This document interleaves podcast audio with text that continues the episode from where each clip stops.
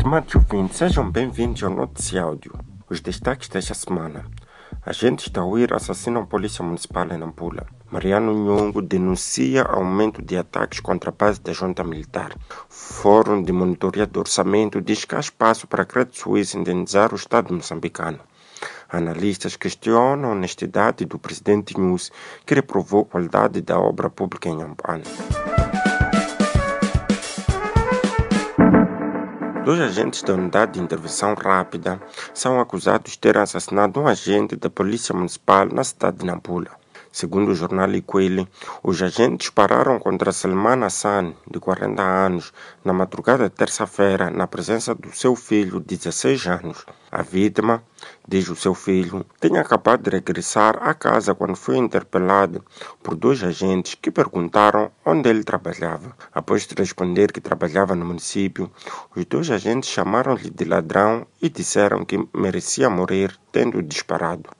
A vítima foi levada ao Hospital Central de Nampula, onde foi declarado morto. O Comando Provincial, o Comando Provincial da da Polícia Nampula, através de um representante, Dércio Samuel, confirmou a ocorrência e disse que o caso está em investigação. A família da vítima exige justiça. Mariano Nhongo, o líder da autoproclamada junta militar da Renamo, declarou em entrevista à Voz da América que ataques pelas forças de defesa e segurança às suas bases intensificaram recentemente nas províncias de Sofala e Manica. Nhongo revelou que os ataques resultam em baixas e que os guerrilheiros do seu grupo repeliram ameaças de invasão das suas bases em Dondo e Gorongosa.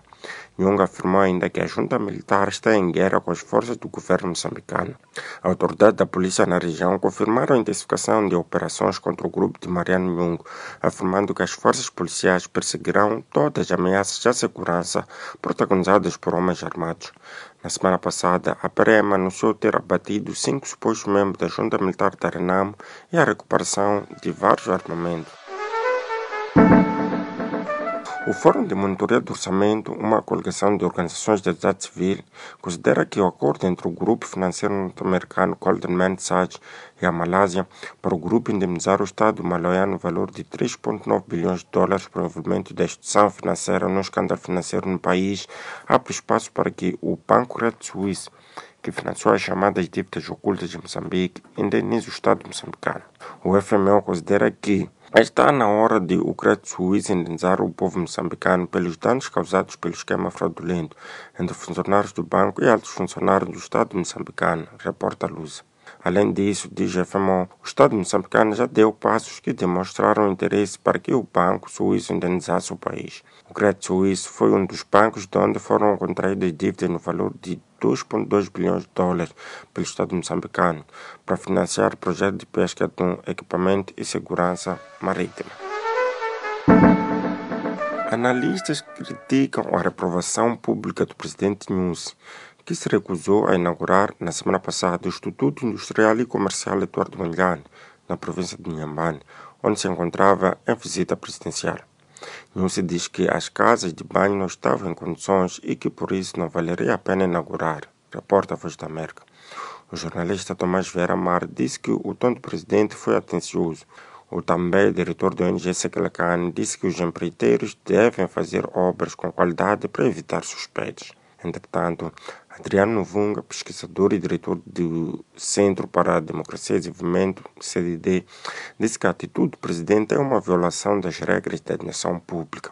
Novunga diz que não deve ser o presidente a fiscalizar ou decidir as obras podem ou não ser inauguradas. Adriano Novunga conclui afirmando que a reprovação da obra é mais um exemplo de que não há condições para a retoma das aulas que está a ser planeada depois de meses de fechamento como medida do estado de emergência resultante da pandemia do novo coronavírus.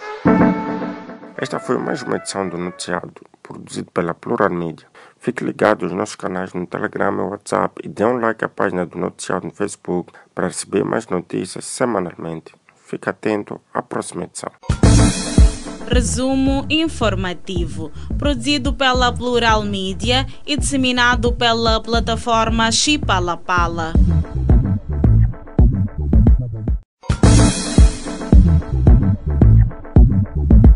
Salama jamaa, pia msikiliza notisi audio karibuni habari za notisi audio makulu wapanganyike sumana india. Mapolisi ya wawili wa mula ya polisi ya mwingine wa kazi za munisipio Mariano Nyongo alalamika kuongezeka ka kuibiliwa basi za wanu warinamu wala na bunduki. Kundi la wananchi nanganiza matumizi ya nzuluku FMO lukwamba iwapo nafasi ya banku credit banku credit Suisse kulipa serikali ya Msambiki. Waoni wa siasa wankudaili hatua ya presidenti Nyusi ya kutoa kufungula majenzi mu provinsi ya Nyambani. Mapolisi ya wawili wa kazi za wir wankudaniziriwa kamba wa mula ya kasidi polisi ya wa kazi za mapolisi ya munisipi ya Nampula. Habari zitangaziwe na jurnali Kweli. Zieleza zikamba mapolisia wawili wa mula ya Selemani Asani wa miaka 40 alfajiri ya Jumaani ipitile mbele ya mwanawe wa miaka 16 munuyu kolaiwa kama vyeleze mwanawe kesa futu kufika pa nyumba yake. Wakati nao walawili la mapolisi wawili wakindaili ndepi kaakulanga kazi. Kawajibu kamba akulanga kazi munisipi ya Nampula. ya wawili wamwita kamba eyu mwivi na kisa wamwambila kamba wakuja kumulaya. Moja kwa moja wansoma. Baada ya kukisiwa hospitali uli ya Nampula kafika almauti. Kazi za mapolisi ya mu provinsi ya Nampula kama msemaji Dersius Samuel kamba za kutendeka kazi za upelelezi wapate kuijiwa sana sana mwaja vya viwele ili mapolisi yawa wapate kuhukumiwa. Mariano Nyongo kiongozi alongoza kipinga cha wanu warenamu walina bunduki kieleza kipakanyana na shauti ya Amerika kamba zingali zikiongezeka nguvu za kusomiwa bazi zake zilipo mu provinsi ya Sofala na Manika. Mariano Nyongo kielezaya akwamba tofauti kamba hii sababisha kulaiwa wanu wake na neo wa kenekeza kulikengela kila namna ikenekeza kusomiwa baadhi zao zilipo dombe na gorongoza nyongo keleza akamba wanu warenamu walina bunduki watwala futi hatua ya kutenda vita na majeshi wa inti ya Msambiki. Ufalume wa kazi za mapolisi ya weleza siku zipitile nyuma kuongezekaka nguvu zikeneke za kufuja pia baadhi za Mariano Nyongo kwamba hawaja kwasa hata nafasi ya ba sumana ipitile kazi za mapolisi yazieleza kamba wasumiwa wanu watano wahusiana na kazi za Mariano Nyongo na wapata kutola bunduki nyingi za wenye kundi linang'aniza matumizi ya nzulukumu zina la wananchi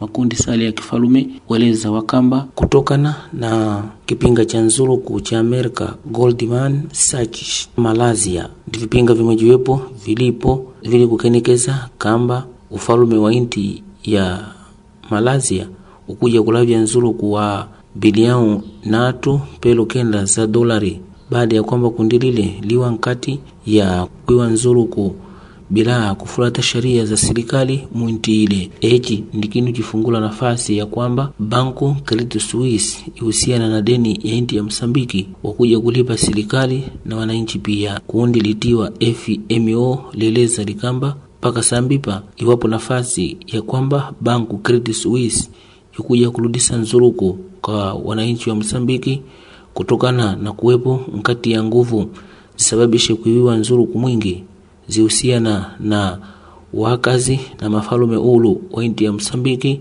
kamba vyawatangazi waandishi wa habari wa agensi ya rusa kwa sajia vipa wa kueleza wanu wa FMO. Serikali ya inti ya Msambiki ilitenda nguvu nyingi za wenye zieleza zikamba iwapo nafasi ya kwamba nzulukuu ukuja kurudila mwinti ipa Credit Suisse ndi banku mmojiwepo ihusiana na kutwaliwa deni saijiwanika na mwinti ya Msambiki ifikile bilioni mbili pelu moja za dolari za inti ya Amerika para kuja Msambiki kuno kwa nia ya kwamba zikisaka kupewa nsada empresa para kuvua atom bahari ya Msambiki na matumizi mengine para kazi za ulinzi upande wa mwani mwinti ya Msambiki.